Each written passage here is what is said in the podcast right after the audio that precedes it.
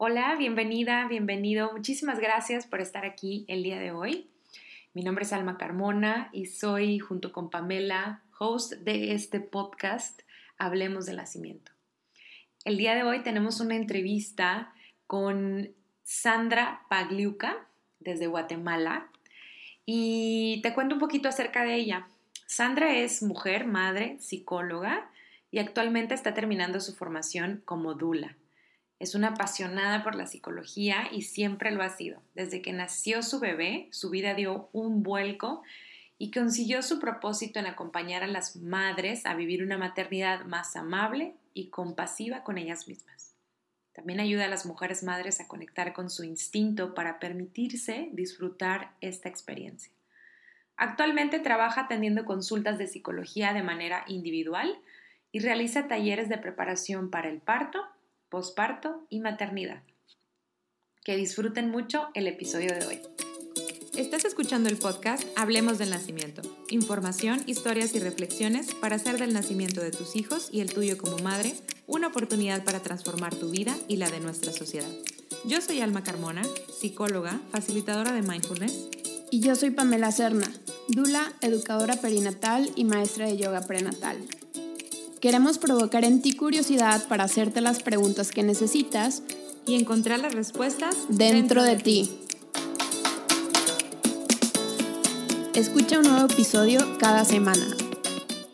Creo que coincidimos todas y varias de las invitadas coinciden en esa misma transición de antes de mamá, después de mamá. Así es que, pues bueno, me da mucho gusto que, estemos aquí. Y, y el tema del día de hoy, Todavía no tengo como un tema, em, que para eso igual y casi siempre estamos platicando en el, en el, episodio y ya después sale el, tema para no tener que como enfrascarnos tanto. Y te decía, es, es muy platicadito. Em, le decía a Pamela que contigo ya hemos hablado de este tema, bueno, ya hemos hablado tú y yo de este tema, pero pues bueno, eh, quizá ahorita podamos sacar cosas nuevas, que es todo el tema de la relación de pareja em, en general, creo. Entonces, por ahí puede salir temas de, no sé, de muchas cosas, ¿no? Cómo cambia que, que justo en, en, los cursos cada vez más le metemos este tema de, de pareja, porque es algo que, eso sí como que nadie se lo espera y, pues bueno, es, algo que, afecta muchísimo eh, el bienestar de, pues de todos, Entonces... O, yo creo que más que no esperártelo, ves, porque todos tenemos referencias de parejas que les fue muy mal después de tener hijos y dices, no, a nosotros no nos va a pasar eso. porque, porque no es, o sea, es muy raro ver familias súper felices, mamá y papá súper bien con bebés, pero cuando ves a alguien que, hijo, que dices, híjole, yo no, yo no quisiera estar así y ya vas a tener hijos, tú crees que a ti no te va a pasar eso, ¿no? Creo. 100%. De hecho, me acuerdo, yo embarazada me leí un, un libro que, que, me encantó, eh, que es como más científico, que se llama Brain Rules for Baby. Y eh, es como muy, muy, americano de cifras, datos, eh, porcentajes y te ponían los porcentajes como de insatisfacción eh, marital o de insatisfacción con la pareja en el posparto, o sea, en el primer año del bebé. Y, y era una cosa así como 70% de las parejas reportaban que había, había un descenso de, la felicidad o, del bienestar en la pareja. Eh, son unas cifras súper alarmantes. Y igual me acuerdo yo haber pensado, eso no me va a pasar a mí. Incluso lo que yo he visto es que hay, ojo, creo que cada quien tiene su, su adaptación diferente, pero que hay parejas que hasta pasan primero como por una etapa de, de, luna de miel, o sea, como, como que al principio es como que estás tan enamorada del bebé, el papá está tan enamorado del bebé, o sea, así como época fantasía, pero en algún momento a todas las parejas, como se dice en Venezuela, les cae la lucha, o sea, como que... el, el, cambio de que te dices, wow, o sea, las cosas cambiaron, o sea, las cosas ya no pueden ser como era antes. Creo, creo que ese es como el, el punto de quiebre cuando te das cuenta que tu vida no es como era antes y que tu relación de pareja no va a poder ser como era antes. Qué fuerte, me hiciste recordar mi, ese, ese momento donde dije, pasó un año, no, no me di cuenta que pasó un año y no sé ni, o sea, el vínculo entre mi pareja y yo, quién sabe dónde está porque se me fue, ¿no? Y, y es eso, ¿no? Que dices tú, em, estaba tan enlelada o tan este, concentrada en, en, mi hija que se me fue. O sea, así, tan fácil, ¿no? Como ni cuenta la di. Sí, sí. Perdón, Sandra, no sé si ahorita que, te escuchaba, porque definitivamente a mí también me pasó y, creo que lo hablamos más como, digo, yo ahora lo hablo mucho más con mis amigas o con las mujeres eh, que, que tienen hijos de la misma etapa que mi hija, sobre todo las madres que son compañeras de la escuela de mi hija. Este, y más ahora cuando hay tantas actividades en casa, porque estamos encerradas, este, pero tiene que ver muchísimo, eh, o sea, no sé, es una pregunta, con, con ya la, la, vida cotidiana y la rutina de incorporar otra persona a tu familia y cómo está cargada la crianza también a la mujer. No sé, o sea, como son, son pequeñas preguntas que te voy haciendo porque creo que nos, no sé si en Guatemala sigue así, pero nos cae el 20 a muchas mujeres, ¿no? Sí, total. En Guatemala es así y creo que en la mayoría de Latinoamérica, en mayor o menor medida, es así. Em, sí, 100% de acuerdo con lo que dices y de hecho algo que yo hablo mucho como con, con las mamás es que cuando uno, digamos, te casas y antes de tener hijos, uno tiene como un contrato de pareja en donde están como unas condiciones o como unas normas de lo que te encargas tú y lo que me encargo yo. Y antes del bebé, la realidad para muchas mujeres y muchas familias es que de la gran mayoría de las actividades de la casa se encarga la mamá, incluso hasta como del, del de atender al papá, muchas veces se encarga la mamá. O sea, esas son como las condiciones antes de llegar al bebé. Pero cuando llega el bebé, la mamá no tiene energía y no tiene disponibilidad para seguir haciendo lo que probablemente hacía antes de llegar al bebé. O sea, de, encargarse de ti misma, de la casa y además de tu esposo, no se puede. ¿Me explico? No, hay energía suficiente para tú poder hacer eso. ¿Me explico? Más allá de, de la cultura, de las creencias, el machismo, el feminismo, lo que sea. O sea, humanamente no se puede seguir con, el mismo, eh, con las mismas condiciones de ese contrato después de que llegue el bebé. Entonces, lo que yo he visto es que la mamá se da cuenta muy rápido de eso. O sea, uno como mujer te das cuenta, no puedo. Pero el recalibrarte con tu pareja y que tu pareja entienda eso, no siempre es fácil. Y ojo, no solo que la pareja lo entienda, sino que uno como mujer sepa comunicarlo, sepa pedirlo, sepa eh, estar cómoda eh, con ese cambio también de, roles. Eh, no siempre es fácil. Entonces, ese proceso de, de recalibrar ese contrato, de reajustar y decir, mira, esto que quizás antes yo lo hacía, quizás antes en las noches nos podíamos los dos acostar y yo te hacía cariñitos y veíamos una película, no puedo, no, puedo hacerlo ahora, ¿me explico? Entonces, ese proceso implica roce, porque siempre que hay un cambio, eh, hay resistencia. Generalmente, no siempre, pero en la mayoría de las veces, en un cambio hay resistencia. Entonces van a haber conflictos, van a haber conflictos. Sí, ahorita que lo mencionas, yo tengo por ahí guardadas diversas historias de papás de que de alguna forma como confiesan el tema de, ahorita me acordé de eso que dijiste del cariñito y todo esto, no sé, es como de, voy a decirlo en frases que me han, me han comentado, ¿no? Como, me siento olvidado, me siento desplazado, desatendido, que ya no me procuras, que ya no me cuidas. Y es que la realidad es que ahorita dices que mucha Latinoamérica, ¿no? Eh, las, las, mexicanas también tendemos mucho a ser así, ¿no? O sea, como el, el querer el, cuidado y, y, traemos mucho este rol también. Este. Ahorita me encantaría saber qué, qué opina Pamela con todo esto que ya mencionaste, ¿no? Del feminismo y del machismo y demás.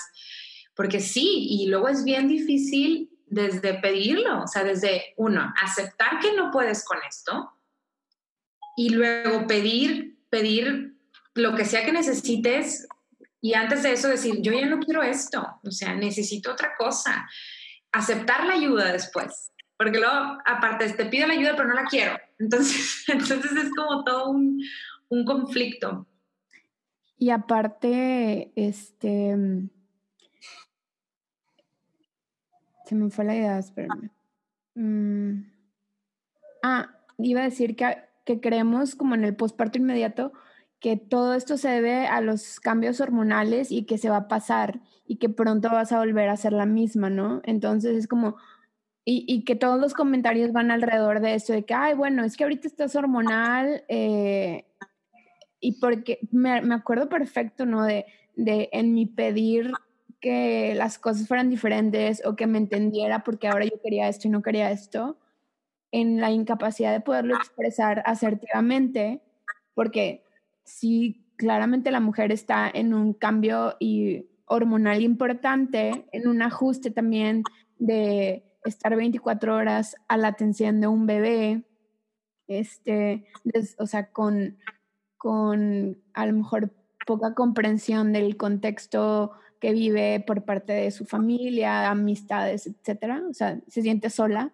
Este, entonces, como pedir que una mujer pueda expresarlo de la manera más asertiva, si ni siquiera puede comprender qué le está pasando, es, es como una misión imposible, ¿no? Sí. Y que aparte mucho, perdón. Ah, sí, perdón. Em, sí, que quería agregar que, que por una parte hay una parte súper importante de la creencia de la mujer de sentirse merecedora de ser cuidada también y de ser atendida por su esposo. Eso por una parte.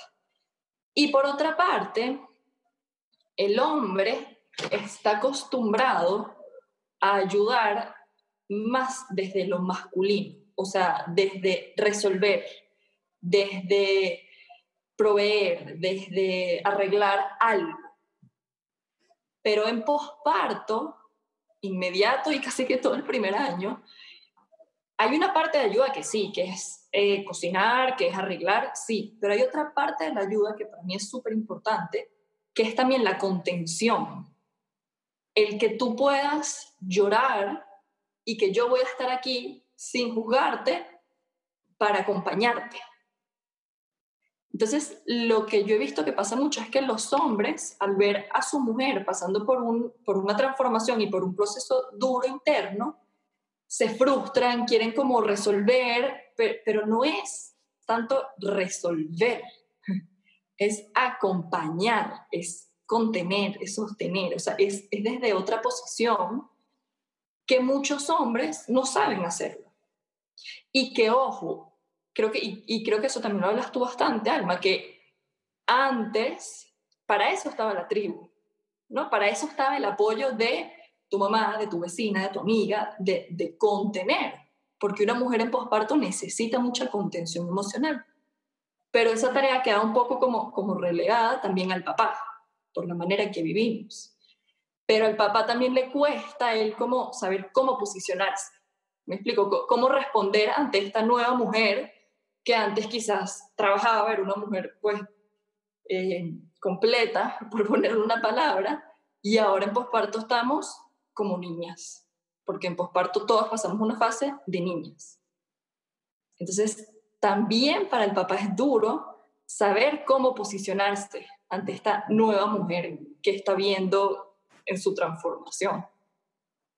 Sí, que seguramente muchos eh, tienen la intención, ¿no? De ¿en qué te ayudo? O sea, y hasta ahorita no me ven, pero estoy haciendo como estas expresiones con las manos porque eh, así se ven muchos, pero hasta es incómodo para ellos eh, el ver a su pareja llorar, eh, se sienten inútiles de que no sé qué darte y por el otro lado, para nosotras es difícil, o sea, creo que no nos, no nos conocemos lo suficiente como para pedir exactamente lo que queremos, y le estamos pidiendo que cambie los pañales o que bañe al bebé cuando realmente lo que quiero es ven y siéntate aquí al lado mío y abrázame mientras lloro. Em, y otro que mencionaste hace ratito, que creo que también nos cuesta mucho trabajo, es el conflicto. Tenemos una creencia de que el conflicto es negativo, es algo malo, no quiero conflicto en mi vida ni en mi pareja, cuando pues si no hay ese conflicto no, no vamos a desarrollar nuevas, nuevas acciones no va a haber estrategias para, para cambiar esto. Eh, entonces, bueno, por un lado y por el otro, o sea, en este tema, en ese tiempo estamos fregados. O sea, ¿por dónde empezamos? ¿Por dónde? Ahora sí, como para empezar a dar, bueno, solución. Em, ¿Por dónde empezaríamos? Mira, yo pienso, uno siempre tiene que empezar por uno mismo. Siempre. Esa es la, la única manera. Creo que lo primero es revisar tus creencias, ¿no? O sea, revisar tus creencias sobre lo que yo merezco.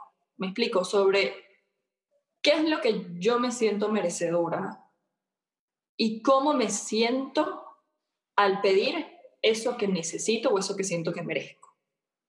Creo que allí es como la, piedra, o sea, el, punto clave en de sentir cómo me estoy relacionando yo con el pedir ayuda, cómo me estoy relacionando yo con el marcar un límite.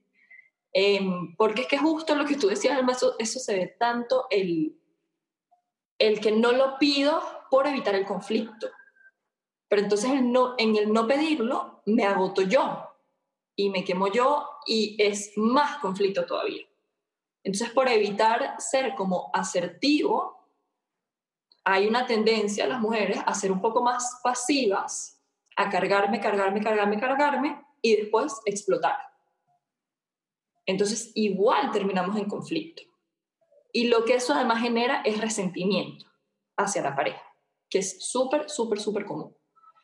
Entonces, lo primero sería revisar qué, qué es lo que yo siento que necesito. ¿Me entiendes? Sería lo primero, ¿qué necesito? O sea, que, pero de verdad, ¿qué es lo que tú decías? No es, sí, quizás ayúdame a cambiar el pañal, pero quizás lo que también necesito es que me entiendas y que me tengas paciencia. Punto. Y que no me estés juzgando y criticando. Y que si de repente viene otra persona a juzgarme, tú seas quien me defiende. ¿Me explico? No, son solo eh, eh, cosas prácticas, que por una parte sí, pero uno, reconocer qué es lo que necesito de verdad. Y dos, ver ¿Qué es lo que me está impidiendo pedirlo? ¿Qué creencia me está limitando a yo ir de frente sin, sin pelear y decir, mi amor, necesito esto? me gustaría que me ayudaras o me apoyaras de esta manera. Sandra, ¿nos, ¿nos podrías dar un ejemplo muy concreto de, de, eso? Que a lo mejor te haya sucedido a ti o alguna paciente.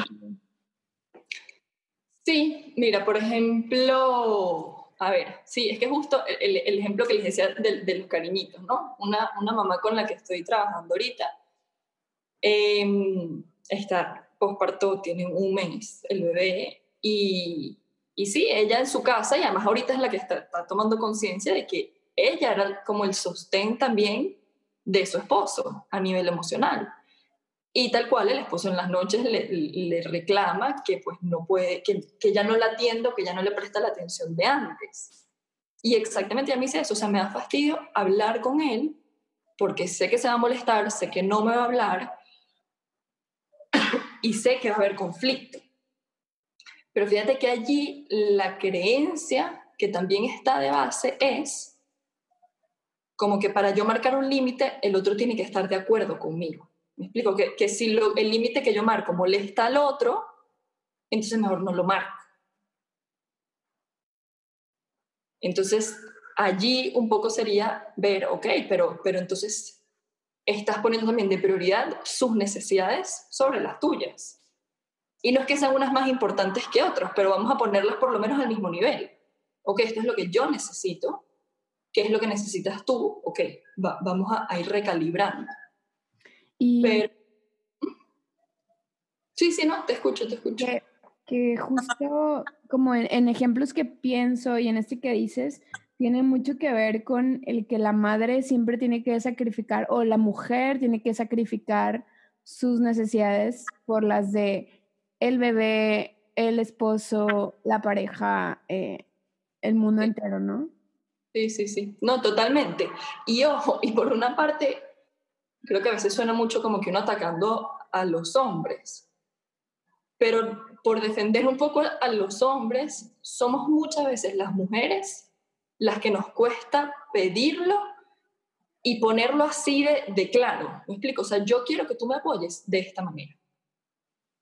Y ojo, no todos los hombres van a responder bien, ya, pues veremos cómo cada quien responde, pero, pero si uno no lo pide y no lo pides sin tener que llegar a ese punto de explotar, sino de una manera asertiva, me explico, por el camino del medio, ni agresivo ni pasivo, si nosotras no nos logramos sentir cómodas, pero de verdad cómodas, y sentir que de verdad merecemos esa ayuda, no lo vamos a poder comunicar efectivamente y, la, o sea, si vamos también en modo ataque, el otro va a reaccionar defendiéndose.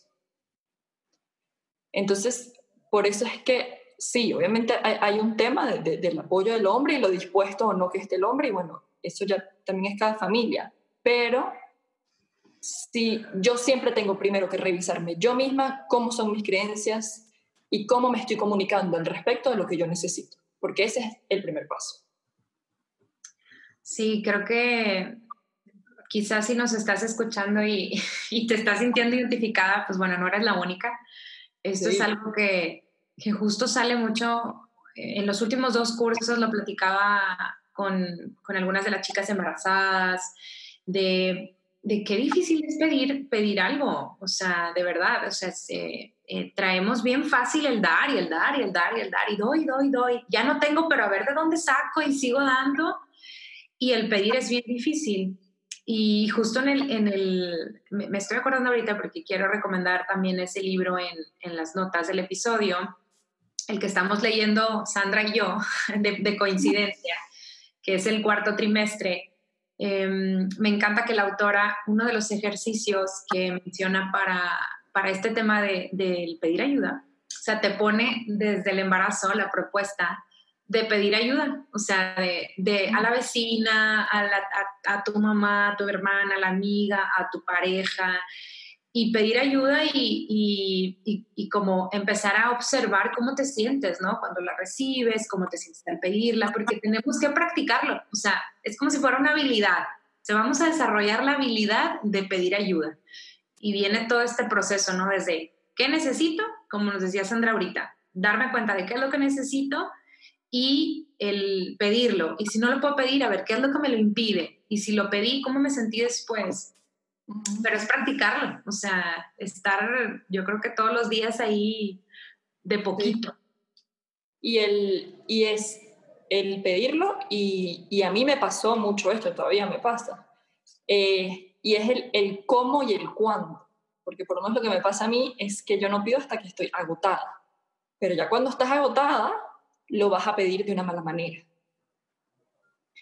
Entonces, no, es un tema de culpa, es culpa tuya o culpa mía, sino que para uno cambiar una relación uno tiene que cambiar por uno mismo, ¿no? Y porque cada quien que esté escuchando, em, con mucha humildad, se, se revise internamente qué es lo que yo puedo también cambiar para que la relación fluya un poco más. Sí. Yo, yo tengo una pregunta como adentrándonos más a, a, la, vida de, la mujer madre en familia, con hijos, eh, que puede ser desde, desde que se embarazan o, ya con bebés o más grandes, o sea, sin límite de edad ni tiempo, pero la maternidad justo nos, nos toca profundamente a las mujeres. este, para las, aquellas que decidimos y que le entramos como a, buscar entendernos en, nuestro, en esta nueva fase de la vida como madres, muchas veces nos significa darnos cuenta que somos, somos otras que no, no es compatible con la que éramos antes en muchos aspectos, más, menos, cada una.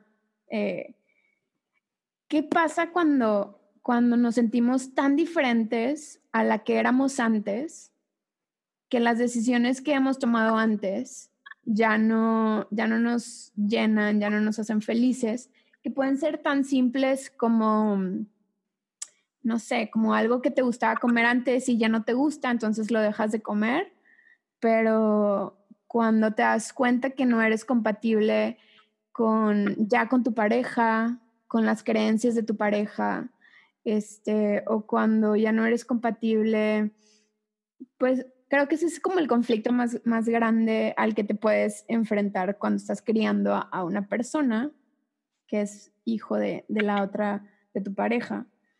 ¿Qué pasa con, con esto? Y cuando puede, puede ser que no, no implique que ya no amas a tu pareja, porque creo que eso nos pasa a muchas, ¿no? Como, pues sí, o sea, te amo, te quiero, pero ya no encuentro una forma de establecer otra vez eh, esta relación sana para ambos lados. ¿Qué, podemos recomendar ahí? Porque creo que definitivamente la maternidad nos sacude tanto que entramos a, cuestionarnos todas estas creencias de las que habla Sandra. Y ya cuando estamos como llegando a las creencias nuevas, así que, oh, ok, entonces ya no me siento cómoda en esto que estoy viviendo ahora. ¿Qué hacemos mm. ahí? Qué duro. o sea, llegar a ese punto es sumamente duro. Em, creo que hay una fase por la que pasamos todas y todos como pareja y familia, como de huracán o sea, eh, en, que todo se mueve, todo, explota, todas las creencias, las costumbres, todo explota. Y ese es el momento en donde generalmente hay más conflicto. Después, generalmente, hay una fase en que esos, esa explosión o ese huracán como que se va calmando y se va como asentando un poco, ¿no? Entonces, eh, el primer, lo que tú me dices, pues, o sea, el primer consejo sería, uno, yo diría como, como ver en, qué fase estás, porque también creo que a veces uno se, se angustia mucho de sentir que está en una transición, uno se angustia mucho de, pensar que está en una época de conflicto. Em, pero como decía Alma, eh, las épocas de conflicto son necesarias, ¿no? Para poder superar el huracán yo tengo que, que atravesarla. Em, entonces, hasta cierto punto, evaluar si en verdad tú estás enamorada de tu pareja, si es tu decisión seguir estando con esa pareja y si crees que es una etapa, eh, permitirte hasta cierto punto vivir esa etapa, ¿no? De la manera pues más sana, buscando la mayor cantidad de recursos que se tengan, buscando la ayuda que sientas que necesitas buscar, eh, profesional, no profesional, lo que sea que necesites buscar, eh, pero permitirte vivir esa etapa, porque si está surgiendo esa etapa es por algo, es porque hay una incompatibilidad que, que algo hay que solucionar, algo tenemos que vernos los dos eh, para crecer, qué me está moviendo, porque, qué, qué, qué, es lo que está pasando, ¿no? O sea, no, eh, no solo resistir o querer escapar de esa etapa, sino permitirte vivir y afrontar esa etapa y buscar los recursos que sientas que necesitas. Eso sería lo primero. Pero si, como tú dices, definitivamente eso en el tiempo se está prolongando o llegas a un punto en el que estás segura, o sea que, porque al final el amor y la pareja es una decisión, es una convicción. O sea, hay días en los que los vas a amar y días en que no lo vas a soportar, pero es la decisión de que a pesar de lo negativo, yo decido seguir estando contigo. O sea, yo decido que lo positivo supera a lo negativo, entonces prefiero seguir contigo si en esa toma de decisiones, en el buscar los recursos, en el, en el conocerte, en el trabajarte, aún sigues considerando que tu decisión y que lo negativo supera a lo positivo, pues por más duro que sea, pues afrontar la realidad y ser valiente también en afrontar esa realidad de que quizás no quieres seguir estando con tu pareja. Ojo, y es válido, y creo que es súper fuerte, pero es una realidad. Y, puede ser... no sé si responde tu, tu pregunta, tu, tu, duda. Sí, sí, creo que me, me nos saltamos como una parte, ¿no? Porque creo que puede ser que pasemos por por ese huracán y que creamos que ya todo va a ser un huracán para siempre.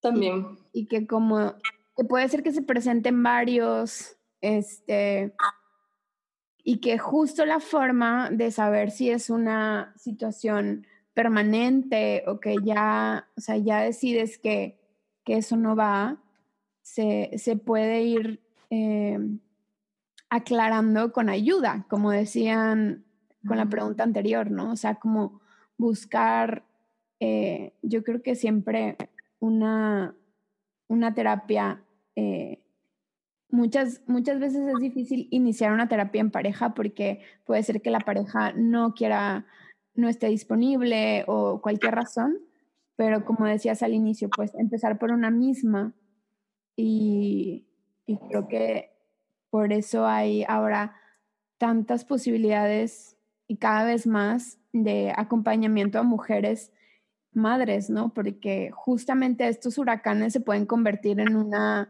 forma de vida permanente. Sí, sí, sí. Que es como una explosión todo el tiempo, continua, y que obviamente repercute en, en, la vida de los hijos o hijas que están en la familia, ¿no? Sí, sí, ojo, y eso es súper importante, ¿verdad? Que hay muchos estudios de del impacto que tiene el ambiente familiar y, las discusiones en, la pareja, en los niños, y de verdad que es, es bien, bien fuerte y bien grande el impacto. Em, yo lo que pienso, y lo pienso para mí misma, y lo pienso a las, mujeres que acompaño, em, es que cuando uno está en esa época de conflicto, en esa época de, de huracán, es el momento para uno verse, uno trabajarse y uno ver qué te está detonando eso de repente es la manera de comunicarme que tengo que, encontrar otras herramientas para comunicarme con mi pareja, quizás son creencias que, me están movilizando y que tengo que, que modificar, quizás son eh, temas inconscientes de mi infancia que se me están detonando. Em, tengo que ver qué es lo que se me está moviendo y yo, digamos, trabajarme o mejorar lo más que yo pueda. Y si aún yo sintiendo que yo estoy movilizando mis recursos, que estoy buscando la ayuda que tengo que buscar, aún haciendo ese trabajo personal, aún no hay mejora, no hay avance, pues ahí ya entonces son otras las decisiones. Pero mm, es empezar por uno, es empezar por uno. Sí, definitivamente. Eh, luego a veces bueno, he recibido justo ahora con este tema de la pandemia, tengo cada vez más pacientes em, con temas de pareja, ¿no? Como que el, el, encierro y el vivir tanto tiempo y estar juntos tanto tiempo em, ha detonado situaciones que estaban por ahí presentes. Entonces, pero bueno, ese es otro, otro tema. Y Sandra, ya para ir terminando, me gustaría pedirte Em, si de todo lo que hemos estado platicando, que tú quisieras eh, darles algún, alguna recomendación a, a, las mujeres, a los hombres que nos escuchan, que son mamás o que van a hacerlo, o papás, no sé, que tenga que ver con este tema de la relación de pareja, del vínculo, quizás del cambio, ¿cuál sería? A ver, primero yo diría entender y aceptar que todos pasamos por ese huracán. todos pasamos por ese huracán. Y es un huracán hasta cierto punto sano. Es un huracán o, es una transición, o sea, estás teniendo otra persona en tu vida que está cambiando completamente tu dinámica. Entonces siempre los cambios van a generar resistencia y van a generar algún tipo de conflicto. Entonces, si estás embarazada y estás escuchando, estás embarazada, te invito a desde ya ir hablando esos temas con tu pareja, ir hablando, eh, mira, que de repente la división de las tareas, que es una de las principales causas de conflicto. Ok, ¿qué tareas quizás hago yo ahorita que después nos podemos dividir de una manera diferente? o de qué manera podemos desde ya eh, quizás ir buscando otra ayuda, quizás, o sea, ver desde ya, desde el embarazo, cómo podemos ir hablando para hacer esa transición más fácil ¿no? y más sutil. Eso en primer lugar. Y en segundo, a las mujeres, hombres o, parejas que están pasando por eso, em, por más que quizás no nos guste oírlo, todo lo que pasa afuera es un espejo de algo que me está detonando a mí por dentro. Entonces, mientras yo ponga, digamos, la culpa o la responsabilidad en el afuera, estoy perdiendo la oportunidad de, trabajar, de crecer o de sanar algo que yo necesito sanar. ¿Ok? Entonces, más que huirle o más que querer escapar o rechazar o resistirme, es, ok, ahora, hoy, en este preciso momento, estoy teniendo este conflicto con mi pareja. Hoy, en este preciso momento, siento que no lo aguanto, que no lo quiero ver o no la quiero ver. Ok, hoy me permito estar así, qué me está mostrando de mí, qué siento que, que, que tengo que cambiar, que tengo que mejorar. Y pues ya está, ir un día a la vez en esa mentalidad de hoy, cómo me siento hoy, qué me está reflejando hoy, cómo me está moviendo toda esta situación hoy a mí y en mi relación de mi pareja. Muchas gracias. Sí, sí, creo que es un, muy importante el decir hoy, eh, porque a veces el huracán es, es pues es, es incontrolable, no, no, no es esa palabra, es em, impredecible. Entonces, unos días es una cosa y otros días puede surgir otra. Entonces, igual que en la maternidad, igual que en el posparto, la lactancia, la cuarentena, eh, pues siempre es más, más llevadero el poder irnos un día a la vez. Pero quitándonos mucho la venda de los ojos, ¿no? Eso es algo que, que nos ayuda para Sí. Y la venda y la culpa. O sea, no, vernos, pero vernos sin culpa. ¿Me explico? Sí, ojo, y pongo este ejemplo mío personal para no... O sea, yo me he dado cuenta mucho en, en, en, mi, en mi maternidad que mi manera de comunicarme con mi pareja muchas veces es muy agresiva, muy agresiva. Y es algo que de verdad yo antes no había visto, o no había visto como con tanta claridad. Eh, entonces, no te voy a mentir, no es que ahorita yo hablo todo el tiempo eh, paz y amor, pero es algo que consciente y es algo que puedo frenar un poco más o cuando lo hago, soy humilde en reconocer, perdón por hablarte así. Y así abajo. Ojo, ya ha requerido peleas, ha requerido conflicto, ha requerido momentos y, emociones duras, pero es una realidad, es una realidad que yo he tenido que ver y pues es verdad.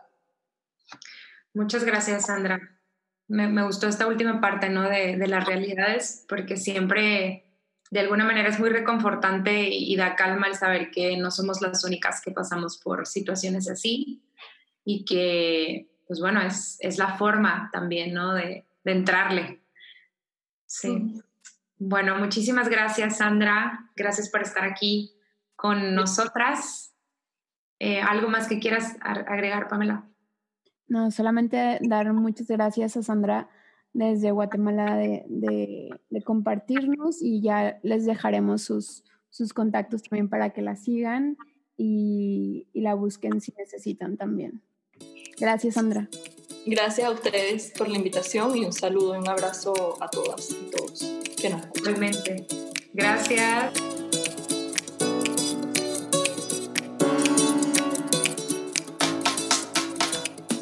Me encanta hablar de estos temas, de cualquiera que sea, los amo todos. Em, soy psicóloga, soy psicóloga clínica, igual, o sea, yo antes de ser mamá, trabajaba más en la parte, de hecho mi, maestría era clínica infantil juvenil, o sea, de niños y adolescentes. Y trabajaba más en la parte de evaluación, diagnóstico y intervención. Pero bueno, después de que tuve mi bebé, Ale tiene, cumple en agosto dos años. Eh, creo que, no sé, lo que lo comentabas tú también un poco, Pamela, como que la transformación mía como mujer fue como tan, tan profunda que yo decía como, o sea, no puede ser que, que yo haya estudiado la carrera, que haya trabajado con niños, con, con madres y que como que esto no se hablara, ¿no? Digo, que no, que no se hablara de, de, esa transformación, lo lindo y, lo duro también. Entonces, bueno, abrí, me decidí primero abrir mi, mi blog como para primero hablar un poco por allí, o sea, escribir lo que me interesaba. Después estudié también la especialización en, en el Instituto Europeo.